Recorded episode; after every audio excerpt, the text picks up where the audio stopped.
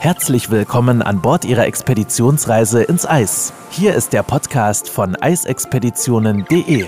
Christina Hillemann ist Ihre Botschafterin und absolute Expertin, wenn es um Reisen in die Antarktis und Arktis geht und nimmt Sie mit in die unberührten polaren Regionen dieser Erde. Begeben Sie sich auf die Spuren von Roald Amundsen, Sir Ernest Henry Shackleton oder Fridtjof Nansen und werden Sie selbst zum Entdecker. Herzlich willkommen zur 142. Folge unseres Podcasts. Antarktis-Expeditionen sind ja nicht gleich Antarktis-Expeditionen. Man kann ins Rostmeer, man kann ins Weddellmeer, man kann nur zur antarktischen Halbinsel. Es gibt die Subantarktis, die viele auch gerne bereisen und sicherlich auch sehr sinnvoll, sie einmal zu bereisen. Und dann denkt man, man hat schon alles gesehen und dann gibt es eine kleine Insel, die viele gar nicht auf dem Zettel haben und nicht kennen und die nennt sich Snow Hill. Und ich freue mich, denn diese Insel Snow Hill hat so viele Besonderheiten und wird in diesem Jahr mit der Ultramarinen erstmalig wieder angefahren. Und ich habe das große Glück, dass der liebe Dr. Michael Wenger heute wieder mit dabei ist, denn wir bieten eine gemeinsame Reise an, die Michael begleiten wird und die nach Snow Hill geht. Hallo Michael, grüß dich, schön, dass du da bist. Wie geht's dir? Hallo, Hallo Christina, ja, vielen Dank. Ähm, sehr gut. Ich freue mich riesig auf die Reise ähm, Anfang November nach Snow Hill, ähm, weil sie ist absolut einzigartig. Die Kaiserexpedition, sagst du die immer so schön. Kaiserexpedition. Tatsächlich, im wahrsten Sinn des Wortes. Ja, absolut. Äh, schönes Wortspiel. Was macht die Expeditionskreuzfahrt mit der Ultramarin denn zu diesen Kaiserpinguinen auf Snow Hill Island so reizvoll? Erzähl mal. Ähm, es ist eine Expeditionsreise, die tatsächlich eine Expedition ist. Denn das, äh, das Wesen einer Expeditionsreise ist ja immer, man weiß nicht, was tatsächlich einem erwartet. Und wenn wir, zu normale, wenn wir eine normale Antarktis-Halbinselfahrt äh, machen, dann ist es ähm, wettertechnisch vielleicht mal äh, etwas schwierig abzuschätzen, aber grundsätzlich man, die Tiere, weiß, weiß man, was plus minus einem erwartet, wenn man dahin.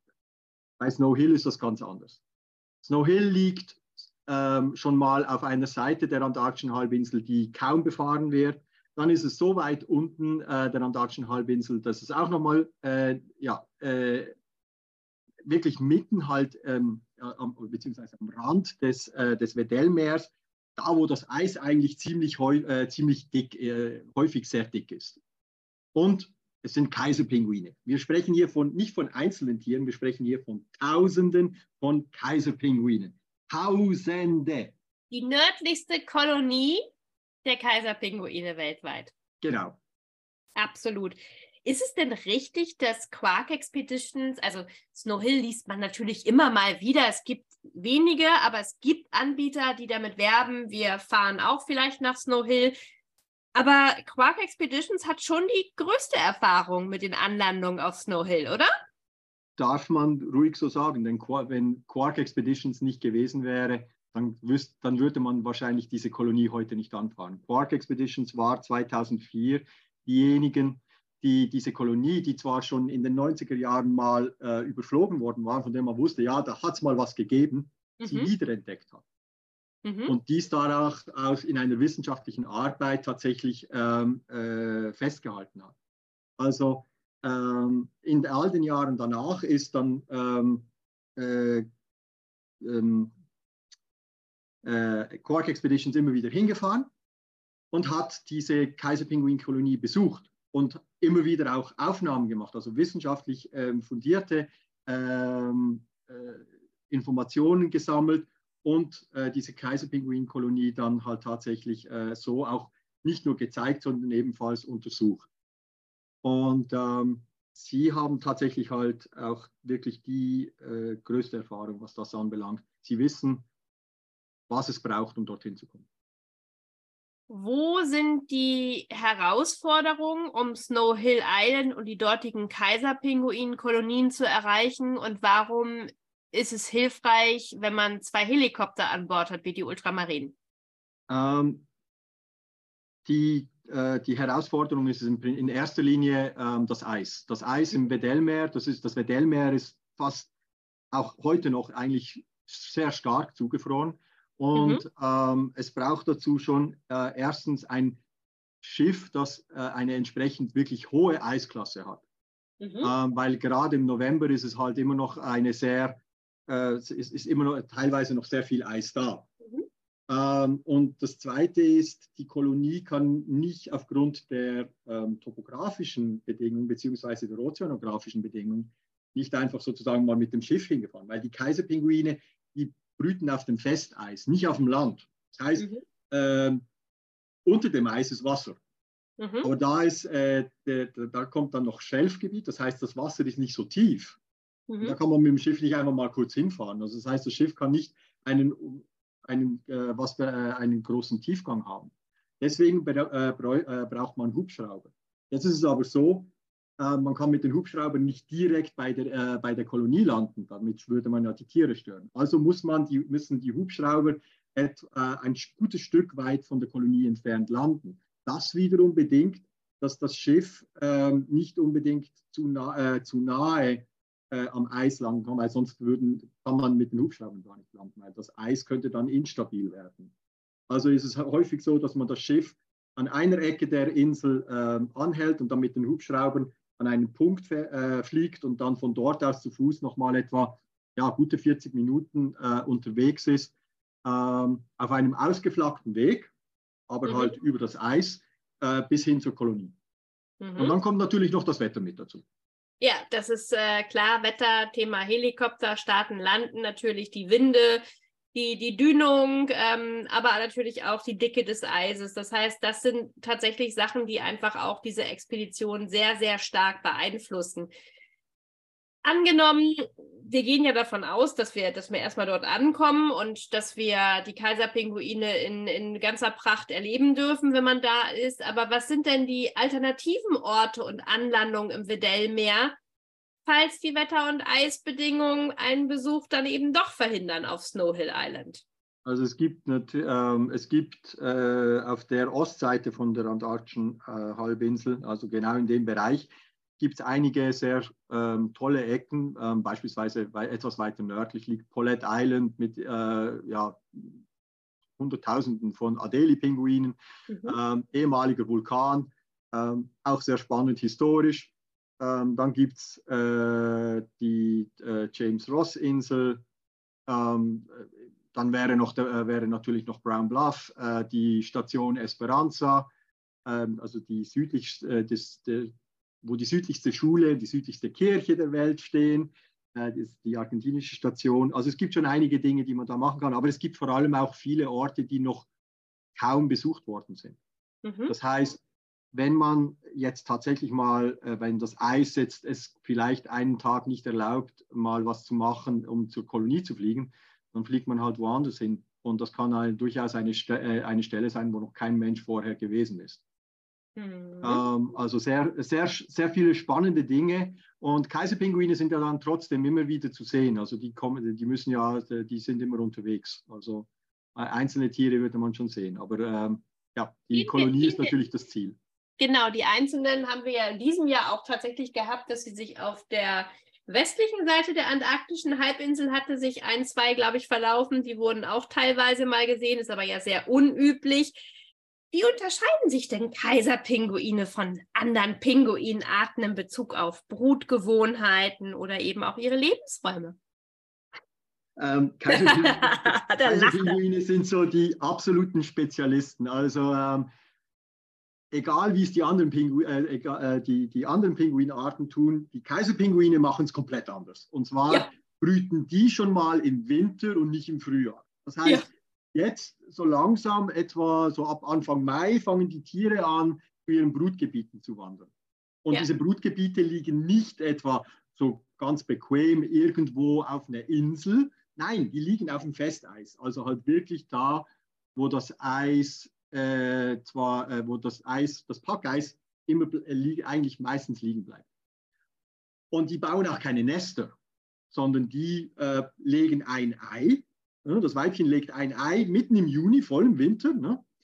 Ähm, und dann wird das Ei dem Männchen übergeben und dann zieht, die Dame, äh, dann zieht die Dame weg. Der ja, Inbegriff der Emanzipation. Ja, wäre so, wenn die Dame nicht schon unglaublich viel Energie in dieses Ei gelegt hätte. Wir sprechen hier von einem riesig großen Ei. Das, gibt, das kriegt jetzt das Männchen, das muss sich diese Eier ausbrüten und dann schlüpft das äh, Küken nach etwa 60 Tagen mitten im antarktischen Winter. Und da mhm. muss man sich also vorstellen, Snow Hill liegt jetzt zumindest noch einigermaßen nett. Weiter südlich ist es, ist, ist es wirklich, also da beißend kalt. Äh, das Wetter kann sehr häufig mit äh, starken Stürmen und so weiter äh, sein. Also, also kein sehr angenehmes äh, Klima, um dort gerade zu geboren werden. Aber die Kleinen kommen zur Welt und dann bleiben die mal bei Papa. Ähm, die bleiben noch etwa zwei Wochen da. Dann kommt die Mama voll, zu, äh, vollgefressen zurück. Richtig und der Papa vollgefressen. muss schon halb verhungert äh, jetzt den Weg. Und jetzt ist das Eis ja mittlerweile weit, raus, äh, weit nach draußen gegangen, muss also ein paar, äh, ja, schon ein paar Kilometer gehen. Das kann bis zu 200 Kilometer sein ähm, um dann äh, zu fressen. In der Zeit äh, füttert die Mutter, äh, die Mutter das Junge und das, so geht das dann im Prinzip hin und her. Man wechselt sich immer wieder ab. Ab einem gewissen Moment sind die Kleinen zu groß, als dass nur noch einer äh, Elternteil genügend Nahrung bringen kann. Also müssen beide gehen. Das sind die Momente, wo wir dann eigentlich auch da sind im November. Das heißt, wo diese ganzen Kindergärten, diese, grau, diese grau-weiß-schwarzen Flauschbälle, die wir äh, alle aus Happy Feet kennen und lieben gelernt haben, ähm, da auf dem Eis stehen und in einer großen Gruppe rumstehen, meistens, begut, äh, meistens beobachtet auch mal von anderen äh, erwachsenen Pinguinen. Ähm, und, äh, Eine nein, Gouvernante muss sein. Ja, aber die, die tanzen da dann übrigens nicht. Also nur, dass wir uns da richtig verstehen. Man sieht kein Getanz. Michael, wenn du kommst, ich weiß nicht. äh, ich glaube auch nicht. Ich bin kein Tanzbär. Auf jeden Fall ähm, ist das dann die, äh, das ist so im November und die, die Jungen, ähm, die werden dann halt natürlich immer größer. Und bei einem gewissen Moment werden sie flügge, das ist etwa Mitte, äh, Mitte November, ähm, Ende November. Und dann löst sich die Kolonie auf. Mama und Papa haben jetzt gegeben, was sie geben konnten. Die Kleinen sind mittlerweile groß genug und die fangen sich jetzt an, äh, die gehen jetzt Richtung Wasser. In der Zeit fangen sie sich an zu mausern, dann verlieren sie dieses Grau äh, dieses graue äh, Flauschgift, Daunengefieder. Und äh, wenn sie dann beim Wasser, äh, im Wasser angekommen sind, ähm, dann, dann sehen sie eigentlich so wie ganz kleine ähm, erwachsene Kaiserpinguine aus. Noch nicht so bunt und auch vielleicht noch nicht so groß, aber halt schon so. Und das heißt, dann, waren, dann wenn die meisten anderen äh, Pinguine eigentlich mit dem Brutgeschäft voll drin sind, lösen sich die Kaiserpinguin-Kolonien auf und dann sieht man halt nur noch einzelne Tiere. Mhm, genau, das ist dann ähm, das, was was wir in diesem Jahr auch im Westen festgestellt haben, die Vereinzelten, die sich da verlaufen hatten, so oder so. Was genau macht das Bedellmeer denn für dich so faszinierend und einzigartig? Achtung, ähm, wir haben nicht so viel Zeit. ich weiß, oh mein Gott. Ähm, ich liebe das Weddellmeer, weil es absolut wild ist. Die Antarktische Halbinsel, die besticht durch äh, die Berge und die Gletscher und die, die, die Nähe der einzelnen Dinge. Also das ist, die Landschaft ist da so eigentlich, da, im Weddellmeer ist es überhaupt nicht der Fall. Da ist alles viel, viel weiter, viel offener. Ähm, wenn man mal richtiges Packeis erleben möchte, also so wirklich diese, diese Weite, wo nicht irgendwie noch äh, wie in der Arktis riesige Presseisrücken stehen und so weiter, sondern halt wirklich eine weite offene Fläche, wo nur Eis ist, dann ist es das Weddell, dann sieht man das im Weddellmeer eigentlich am besten. Und dann gibt es noch so ein paar einzelne Inseln, die für mich unglaublich wunderschön sind. Paulette eben, wie gesagt, ich habe meine, kleine Einzel meine, ein, meine eigene kleine Insel am Eingang des Antarctic Sounds auf dem, im Weddellmeer, das ist Rosamel und das ist mhm. bei vielen Expeditionsguides so, ein, so, eine kleine heimliche Liebe, weil es ist eigentlich so ein Teil von einem Vulkan und sie sieht aus mhm. so, wie ein großer, äh, so wie ein großer Hubbel mitten einfach im Weddellmeer. Sie ist von der Form her einfach wunderschön und wenn das manchmal, wenn das Abendlicht da so drauf fällt, ach, ach, dann, ist, ist dann ist Rosamel meine große Liebe. Das darf, jetzt mein, das, darf meine, das darf meine Partnerin bitte nicht hören. Nein, nein, wir schneiden das wieder raus, selbstverständlich. Was sind einige der polarhistorisch interessanten Geschichten und ja, erdgeschichtlich hast du eben auch schon so ein bisschen was angedeutet. Die Städten, die wir haben, zum Beispiel Seymour-Insel oder Paulet, äh, was finden wir da? Also da gibt es auf der einen Seite natürlich diese ganzen, äh, eine der wenigen Stellen in der Antarktis, wo man noch tatsächlich Fossilien entdecken kann. Ähm, und es gibt immer wieder mal, äh, wenn man tatsächlich da mal landen kann, äh, gerade in der Nähe der, ähm, äh, der Nordensgöld-Hütten, die dort sind, die auf der Nordensgöld-Expedition sehr äh, eine wichtige Rolle gespielt haben, ähm, findet man vielleicht auch mal Versteinerungen aus, äh, tatsächlich aus einer Zeit, als Antarktika grün war. Mhm. Und das gibt es nicht an vielen Stellen in der Antarktis. Das meiste wurde von den Gletschern wegerodiert und ins Meer getrieben und kaputt gemacht. Und das Absolut. kann man halt da tatsächlich noch sehen. Das andere ist dann eben die, äh, vor allem in dem Bereich, wo wir sind mit Snow Hill, ähm, Paulette, äh, ist die Nordenskjöld-Expedition. Und die werden wir dann einmal im Verlauf der Reise auf jeden Fall äh, sehr genau ähm, erklären und darstellen. Da könnte ich jetzt auch noch mal eine ganze Stunde drüber sprechen. Wir brauchen noch drei Stunden. Oder wir machen eine eigene Folge über die Expedition. Das wäre auch mal. Wir könnten tatsächlich mal über Expeditionen, über die Polarhistorie, ja, vielleicht noch mal eine schöne Idee, ja? Ja, ja das dürftest du gerne mal machen. Genau. Apropos Geschichten. So ganz zum Schluss, du bist ja auch schon da gewesen. Gibt es ja so von früheren Expeditionen vielleicht auch eine besondere Erfahrung oder Geschichte, die du mit uns teilen möchtest? Ähm, zwei, zwei wirklich kurze, weil wir haben ja nicht viel Zeit. ähm, das eine ist, ähm, als wir äh, 2014 hinfahren wollten, äh, als ich 2014 hinfahren wollte mit einer Gruppe, und wir kamen ins, Wedell, wir kamen ins Weddellmeer und es war traumhaft. Es ging kein Wind. Es war ein, ein, ein, etwas, was wir ja, nicht erwartet hatten. Es war viel Eis da ähm, und äh, wir hatten ähm, aber kein Wind. Und das Wetter war sensationell. Es war eine der schönsten Sonnenunter Sonnenuntergänge, die ich jemals in dem Gebiet eigentlich erlebt habe. Und wir wir konnten sogar aufs Eis raus. Also äh, Expeditionsleitung ließ uns aufs Eis raus. Wir, wir, stand, wir sind auf dem Eis spazieren gegangen, haben Fußball gespielt, äh, haben rumgetollt und es war unglaublich traumhaft. Abends sind wir dann noch ein bisschen äh, rumgekurft und haben einen Weg gesucht, um weiter nach Snow Hill zu kommen. Innerhalb eines Abends hat sich das Wetter um 180 Grad gedreht und es am nächsten Tag hat es gestürmt also es war nicht mehr schön. Und wir sind dann wieder raus. Wir mussten rausfahren, weil es war zu gefährlich. Das Eis wurde immer stärker gegen das Schiff getrieben. Und wir hatten also keine Chance, da dann etwas machen. Und der Sturm dauerte äh, tagelang. Also es war nicht nur ein kurzer Sturm, sondern es war ein Sturm, der tagelang gedauert hatte. Wir mussten am Ende ähm, bis nach Deception Island rüberfahren, um überhaupt irgendwo irgendwas tun zu können. Also keine, keine schöne Sache. Und das andere ist, meine erste, äh, meine erste Begegnung mit Kaiserpinguin. Ich bin äh, auf dem Weg zur Kolonie gegangen und da kam, äh, da, da, da gab es so, eine kleine, so einen kleinen Hügel. Da konnte ich nicht drüber sehen. Ich äh, das Wetter war noch etwas, ähm, etwas bewölkt, etwas bedeckt. Es war halt äh, noch auch etwas grau. Und plötzlich kommt über diese Kuppe ein Kaiserpinguin auf dem Bauch runtergeschlittelt.